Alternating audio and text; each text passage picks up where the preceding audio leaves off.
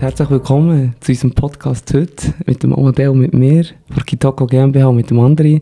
Schön bist du hier heute, es freut uns, dass Danke du da für bist. die Einladung, ich freue mich sehr. Du bist äh, Nationalrat äh, bei der FDP, bei Planzer im Projektmanagement, hast kein Sim gegründet und wir äh, von Kitoko GmbH fördern ja wirklich zukunftsrelevante Skills wie, wie eben Unternehmertum, wie geschärftes Selfman Selbstmanagement und ja, da mal meine Startfrage sicher, du hast, bist auf so vielen Partien oder so viele Engagements hast, wie schaffst du es, das Selbstmanagement auf einem höheren Level zu bauen, dass du eigentlich beruflich, aber auch privat äh, gesund bleibst und, und einen guten Ausgleich hast?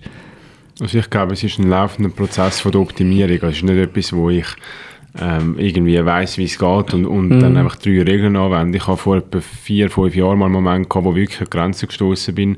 Ich hatte so einen kreisrunden Haarausfall gehabt und dort habe ich gemerkt, jetzt, jetzt machst du zu viel, oder? Und dann habe ich so ein Regeln eingebaut, wie möglichst kein Alkohol unter der Woche trinken, ähm, drei bis viermal Sport in der Woche und mindestens sieben Stunden Schlaf. Das halte ich jetzt ein seit eigentlich drei, vier Jahren fast.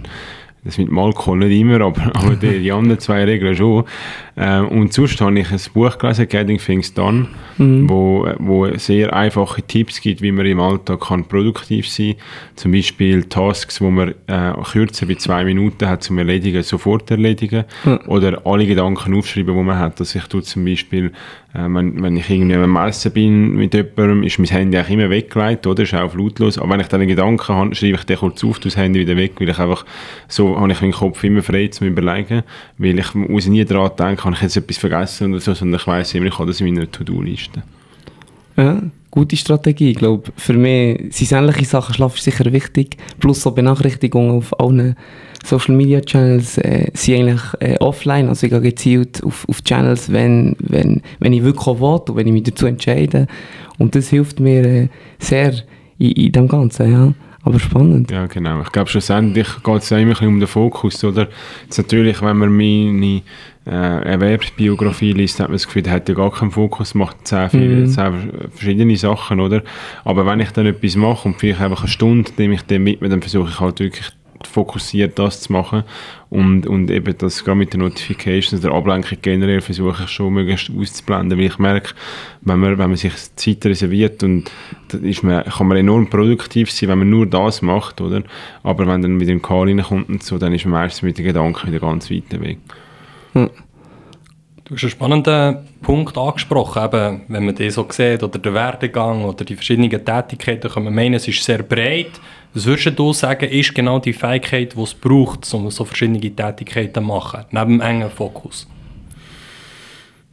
Ich glaube, ähm, es braucht einfach eine Begeisterung und, äh, und eine Leidenschaft und irgendwo durch habe ich das für alles, was ich mache. Ich habe das Privileg, dass ich jetzt nichts muss machen muss, wo ich morgen aufstehe und denke, da habe ich jetzt keine Lust. Es gibt schon Tage, wo ich aufstehe und denke, acht Meetings ist jetzt vielleicht ein bisschen viel und es wäre schön, wenn es nur drei wären, aber es ist nicht so, dass ich dann keine Freude habe, in den Tag zu starten und natürlich jetzt seit der Wahl im Nationalrat hat sich eigentlich alles verändert, äh, muss ich schon sagen, vorher bin ich hauptsächlich Banker gewesen, nebendran noch, noch so äh, eine Firma aufbauen, aber mehr als VRP und nicht richtig äh, ähm, aktiv unternehmerisch in dem Sinn und ich habe dann wie so die Politik nebendran gemacht. Oder? Es war einfach wie ein Teilzeitpensum, gewesen, aber grundsätzlich habe ich auf der Bank geschafft und mein Geld verdient.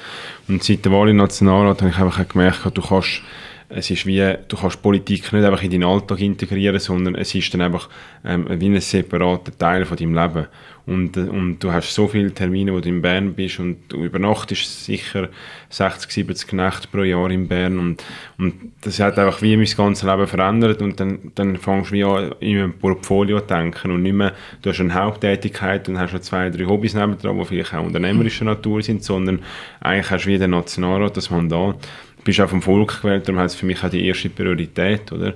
Ähm, und dann hast du irgendwie, das habe ich so angefangen mit Pflanzer, oder, wo sicher sehr groß ist und nachher kommen so die Prioritäten, aber es ist halt nicht mehr so, ähm, hast du einen Fokus und machst etwas nebendran, sondern es ist dann sehr breit, aber es ist auch ein Privileg, dass man so, äh, so kann sich aufstellen privat. Ja, und, und eben, ich finde es spannend, du, du redest von, ja, jetzt im Nationalrat, dort aus, aus dem Startup raus oder aus Casino sind ja Prozesse sehr schnell, sage ich mal, dynamischer. Wie ist es jetzt für dich als doch noch jüngerer, jüngerer äh, Teil von, von dem Ganzen, wie ist für dich jetzt der Prozesswechsel? Ich denke, es ist schon nicht mehr so schlank, es ist weniger agil? Wie, wie siehst du das Ganze jetzt? Wie gehst du mit dem um, dort Impact zu stiften? Ja, also es ist eigentlich das komplette Gegenteil von einer Startup-Welt, was im Parlament äh, passiert, oder? Es ist aber auch nicht schlecht, weil ich denke, im Parlament wir Beschlüsse fassen, die für alle äh, Menschen, die in der Schweiz leben, äh, Folgen hat, oder? Mhm. Über mehrere Jahre.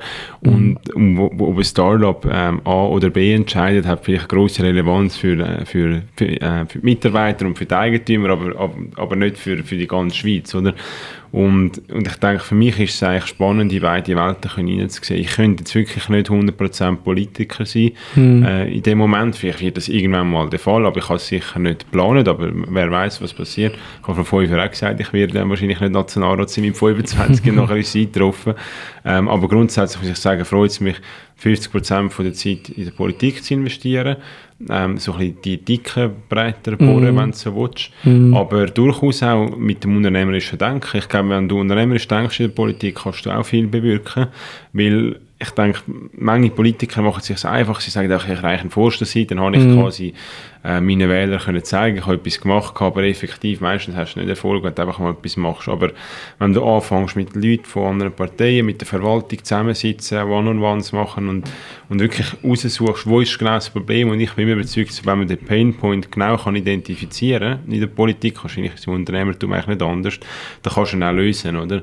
Meistens ist es so, wenn Leute kommen und sagen, ja, das ist ein Problem, zu viel Bürokratie, oder?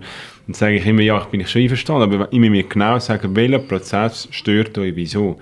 Und nachher gehe ich nachschauen, wo genau in der Politik ist das, ist das geregelt, in welchem Gesetz, rede mit den Leuten, die zuständig sind für das Gesetz, nachher tun wir es lösen. Also ich habe wie gemerkt, dass unternehmerische Denken und Handeln hilft eigentlich enorm mit der Politik, aber ich könnte jetzt nicht 100% Politik machen, weil da brauchst du schon eine grosse Frustrationstoleranz, wenn es eben so lang geht und du eigentlich ein Mensch bist, der gerne hat, dass es schnell vorwärts geht.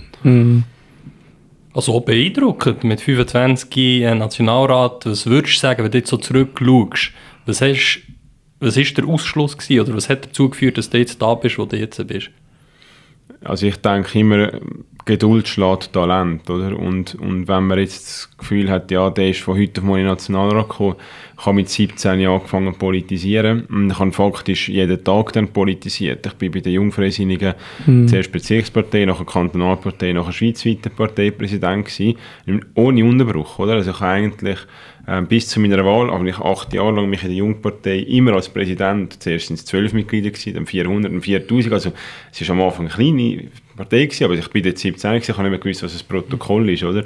Und dann hast du zuerst mal ein Protokoll schreiben und so, also, und dann äh, Kantonalpartei hast andere Herausforderungen gehabt, ich glaube wirklich, dass das stetige Schaffen, das Freude hat, die Leute mitzunehmen, ich denke, das hat dann dazu geführt, dass ich dann vor zwei Jahren gewählt worden bin, eben acht Jahre nachdem ich in der Politik angefangen habe. Aber es ist nicht etwas, was von heute auf morgen passiert ist. Und das sehe ich auch bei Kaisin. Wir haben im 2017 angefangen mit einem Pop-Up in Zürich. Also für die, die nicht wissen, wir, wir verkaufen Pokeballs, ähm, hawaiianische Sushi-Salate, Yes. wenn man so will. Und äh, haben auch mal ein Pop-Up gehabt. Und jetzt vier Jahre später haben wir acht Filialen und über 50 Mitarbeitende. Aber ähm, das ist jetzt auch nicht von heute auf morgen gekommen. Oder? Obwohl ich das Gefühl habe, wir sind immer noch eine junge Firma, es sind vier Jahre vorbei und ich glaube darum, man braucht wirklich Geduld im Leben und muss auch Freude haben und ich glaube, dann ergibt sich immer äh, das eine nach dem anderen. So die freudige Ausdauer, die wir aber betonen, ja. Und für Außenstehende wirkt das manchmal schon so überraschend oder die sehen weiter Weg dahinter nicht. Genau. Aber ich glaube, es fasst recht gut auf den Punkt, ja, so die freudige Ausdauer. Genau, die Freude, die Ausdauer und, und, und die Geduld. Und, und gleich, ich glaube, ja, jetzt letztes Jahr schon nur geht eben, die Weisheitszähne operiert und ich habe wie gemerkt, hey, der Körper ist schon wie das Kapital.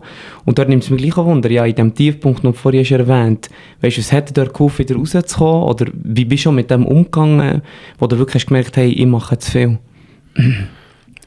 Gut, ich denke, wenn du in, wenn du in den Spiegel schaust und du siehst effektiv, dass dich dein Körper verändert hat, da- dann ist schon wie eine Alarmstufe rot, oder? Und ich denke, dann, äh, dann ist wie, dann, dann nimmst du es nicht mehr auf die leichte Schulter, denkst, ich bin jetzt ein bisschen müde am Morgen, vielleicht sollte ich ein bisschen mehr schlafen, sondern denkst so, hey, jetzt hast du vielleicht übertrieben, oder? Wenn dein Körper so reagiert, oder? Und dann ist es für mich relativ einfach. Ich meine, ich bin dort immer morgen um 6 Uhr ins Fitness, je, jeden Tag, oder? Unabhängig davon, wenn ich ins Bett gekommen bin. Dann irgendwann habe ich mir müssen sagen, wo, wo wollte ich genau gut sein im Leben? Ich wollte nicht ein Leistungssportler werden, oder? Oder ich bin es noch nie gewesen, und ich werde es auch nicht. Und dann habe ich für mich gesagt, schau, wenn ich erst am Abend um 11 Uhr ins Bett komme, dann stehe ich nicht am Morgen um um 5 Uhr auf. Das sind ganz einfache Beschlüsse, aber ich habe wie für mich dann Prioritäten gesetzt und gesagt, wo genau wollte ich realisieren, das ist sicher im Job. Ähm, ich habe dort noch ein Studium gemacht um Politik. Oder? Und dann habe ich dann gesagt, dort wollte ich gut sein und dann muss ich halt andere Sachen konsequent dem mm. unterordnen. Eben halt dann nicht noch am Abend noch zwei Bier trinken, wenn ich dann am Morgen früh aufstehe.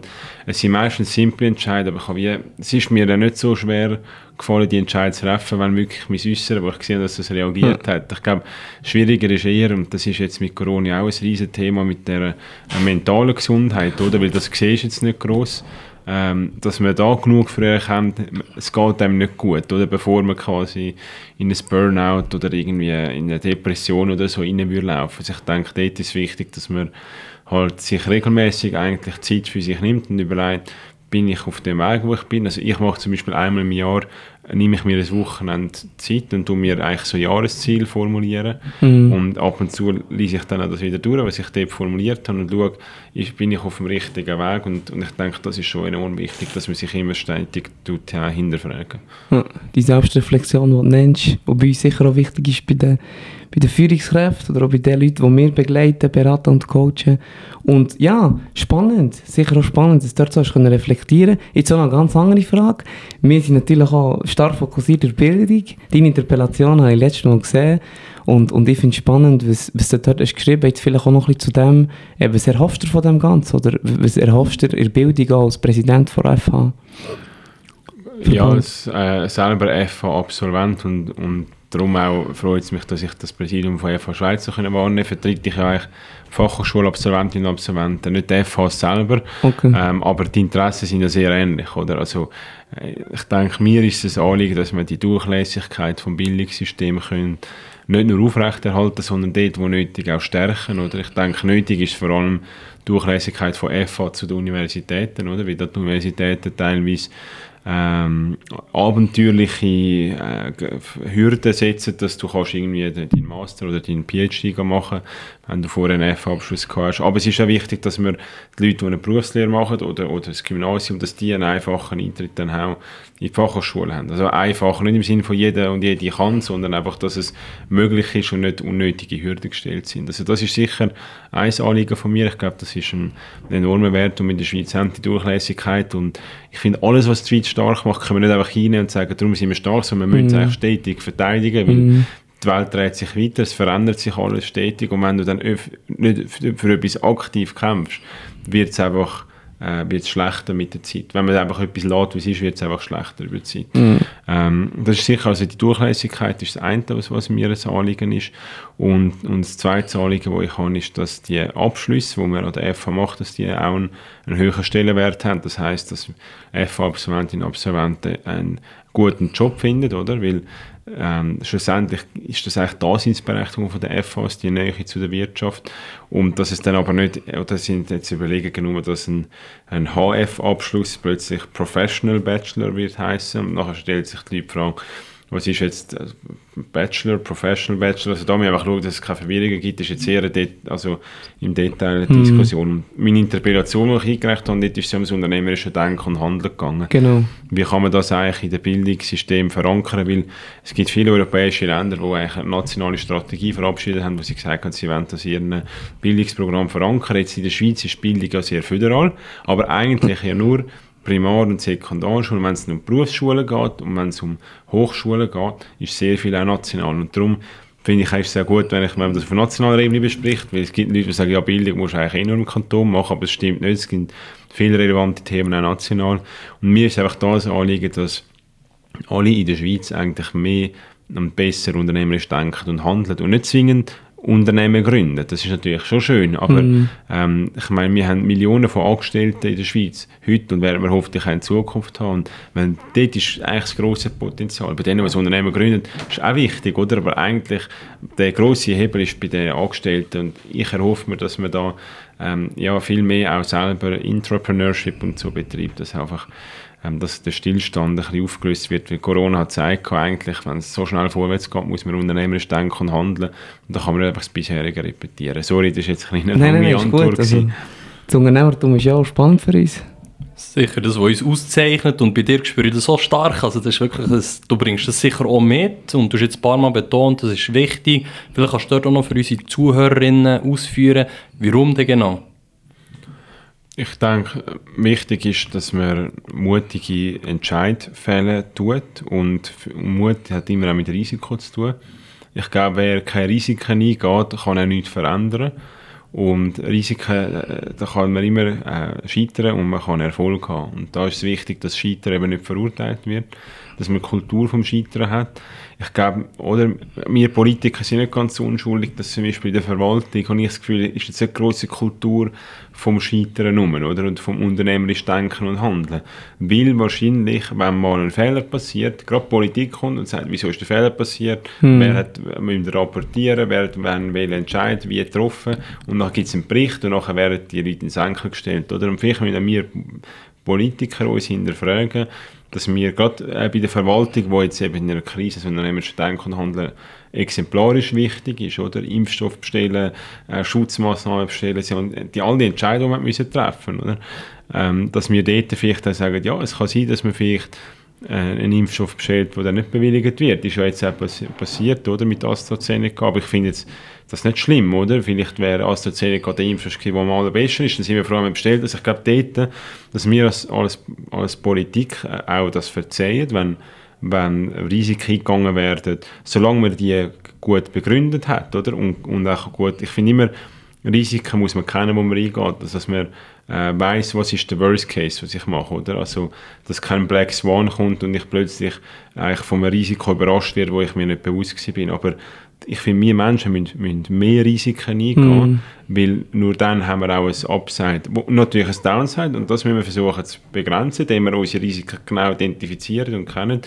Aber wenn wir eben keine Risiken eingehen, haben wir auch kein Potenzial für ein Upside und auf Erfolg. Und ich denke, das ist schlussendlich das, was die Schweiz braucht, dass wir weitergehen, das Land, dass wir Innovation und Wertschöpfung in der Schweiz haben, weil im Ausland gibt es Länder, die das enorm vorantreiben. Mm. Und die Frage ist jetzt, wenn wir da mitmachen äh, in dieser Competition und wenn wir es nicht wollen, dann müssen wir uns auch bewusst sein, dass wir in Zukunft nicht mehr so gute Löhne haben, nicht mehr so gute mm. Jobs. Und das ist auch ein bewusster Entscheidung, die man fällen kann. Man kann auch nicht beides haben. Man kann nicht sagen, man macht nimmt kein Risiko, man will äh, trotzdem zweimal im Jahr in die Ferien gehen und gut können essen und einen guten Lohn haben. Das geht einfach nicht miteinander.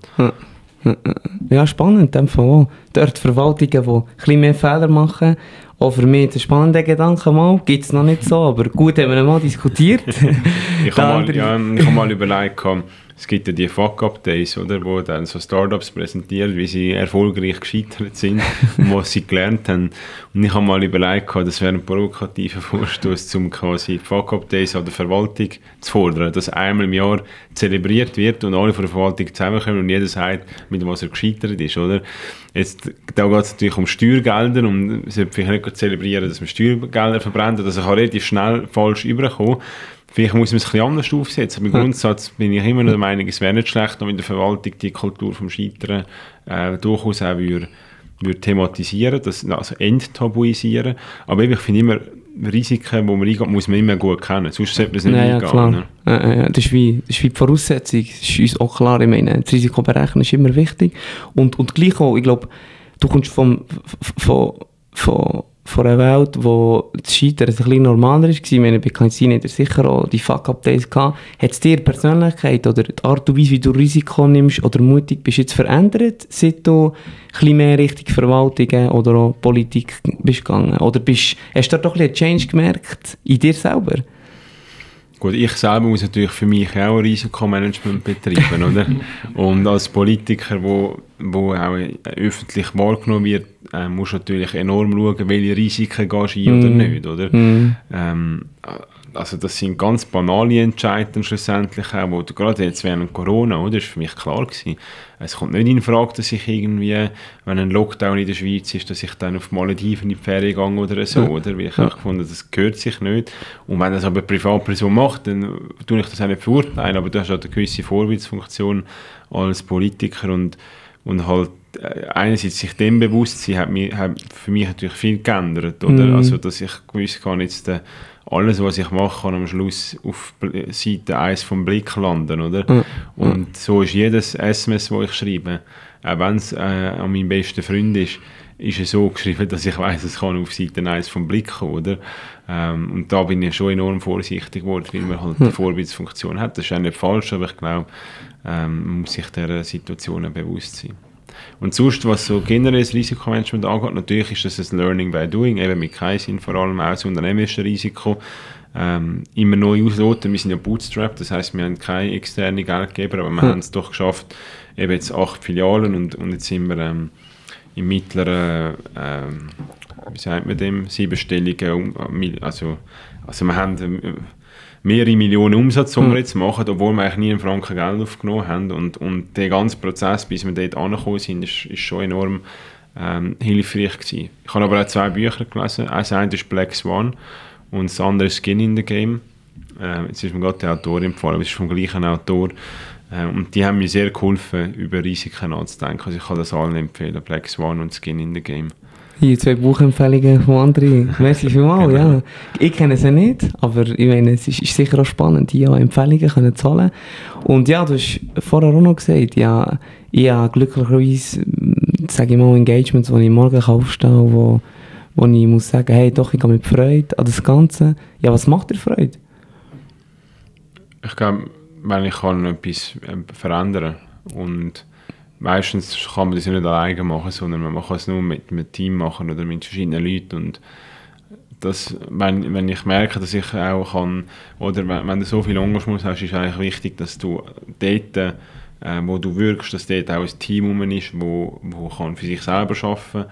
Und da ist wichtig, dass die richtigen Leute sind, oder? Dass die Leute auch begeistert sind. Und ich und das macht mir eigentlich Freude, oder wenn ich weiß, ich kann einen Mehrwert liefern nicht, dass ich noch mit so einer bin denke, alle denken, jetzt kommt noch der Silberschmied und weißt so, sondern dass, dass die Leute auch das schätzen, oder? Mhm. Den Input, den man gibt, dass man aber auch selber weiß, wo, wo kann ich Mehrwert liefern und wo nicht, oder? Weil es gibt die, die überall immer eine Meinung haben und reden und ich bin, ich bin eher ein zurückhaltender Mensch, oder? Mhm. Also ist eigentlich alltypisch für einen jungen Politiker, weil die meisten gehen irgendwie protestieren und hauen auf den Tisch und ich bin da eher an Sitzungen sage ich eher wenig, oder? Und wenn, mm. wenn dann finde ich aber, dann habe ich auch etwas zu sagen, oder? Und darum, mir macht es eigentlich Freude, wenn ich wirklich kann, äh, Menschen treffen den ganzen Tag, wo ich äh, inspiriert werde, aber wo ich vielleicht auch kann einen Teil zu der Inspiration beitragen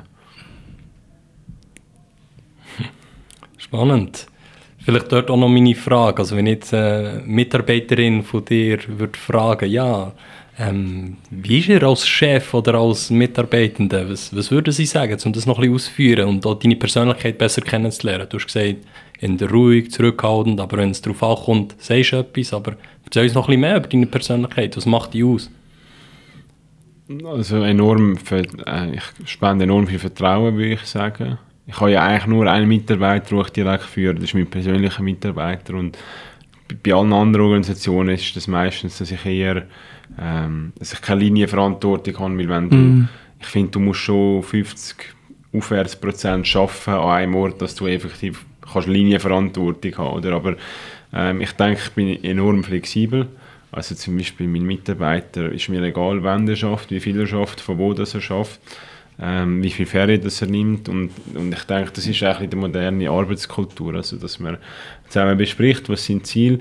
Ich bin vielleicht aber auch jemand, wo, wo zu viel fordert, oder? Und dann ist es mir aber auch wichtig, dass die Person sagt, du, ähm, das schaffe ich jetzt aber erst bis dann und dann, oder? Und nicht im Sinne von, ja, ich bin teilweise auch ein bisschen unstrukturiert in dem, wie ich Inputs gebe. Also wenn ich einen Gedanken habe, ich schreibe ihn zuerst auf und dann schreibe ich zum Beispiel unserem CEO bei Kaizen, du hast schon das gedacht, du hast dies gedacht, der hat wahrscheinlich schon zehn andere Sachen auf dem Tisch. Da komme ich noch, da freut er sich wahrscheinlich weniger. Und da habe ich auch anfangen, vielleicht mir, mir eine Liste machen und sagen, ich tue alle Wochen mit ihm eine Stunde reservieren. Und dann gehen wir das durch, anstatt einfach ähm, reinschiessen während dem Alltag. Und das sind so Sachen, also ich bin sicher, äh, ich, ich sprießen vor Gedanken und wo die halt immer loswerden. Das ist eben vielleicht meine Arbeitsweise, dass ich immer versuche, dass das Zeug weg von mir ist, dass ich Freiraum habe. Und da habe ich aber auch lernen, dass ich, gewisse, dass ich die Leute vielleicht auch ein bisschen überfordere mit dem, ähm, weil sie einfach schon selber genug gefordert sind oder? und nicht auf mich noch gewartet haben. Aber da, glaube ich, tut man sich immer einspielen. Und, und also was ich, mir da enorm wichtig ist, ist, dass man wirklich sehr offen miteinander redet oder? und ganz klar sagt, du, äh, jetzt musst du nicht kommen. So. Das ist für mich überhaupt kein Problem, also ich bin da nicht nachtragend oder so. Spannend, ja der andere zu seinem Typ. Ja, ich würde sagen, ähm, herzlichen Dank, bist du äh, heute hier gewesen. Ich habe verschiedene Sachen thematisiert, auch, ähm, zum Entrepreneurship, aber auch zu deinen Tätigkeiten. Und vielleicht noch das Schlusswort auch von euch zwei, äh, die heute dabei waren, bevor wir dann zum Ende kommen. Ja, was ist mein Schlusswort? Ähm, es hat mich extrem gefreut, dich kennenzulernen. Es war ein sehr angenehmes Gespräch. Gewesen. Ich habe dir gerne zugelassen und freue mich auch, haben wir nach dem Podcast noch ein paar Minuten, um ein bisschen ausführlicher und noch ein bisschen bei einem Kaffee zu reden. Ähm, bin auch beeindruckt von, von deiner Tätigkeit, was du alles machst, die Umsetzungsfähigkeit, die Veränderungsfähigkeit, habe ich sehr stark herausgespürt und ich glaube, das ist das, was, was Menschen brauchen in dieser Zeit, wo nicht mehr alles vorhersehbar ist, wo alles sehr unsicher ist, können flexibel sich in dieser Welt können bewegen und das hat mich inspiriert. Merci vielmals. Ja, schön, das freut mich sehr. Danke vielmals, dass ihr mich da eingeladen habt.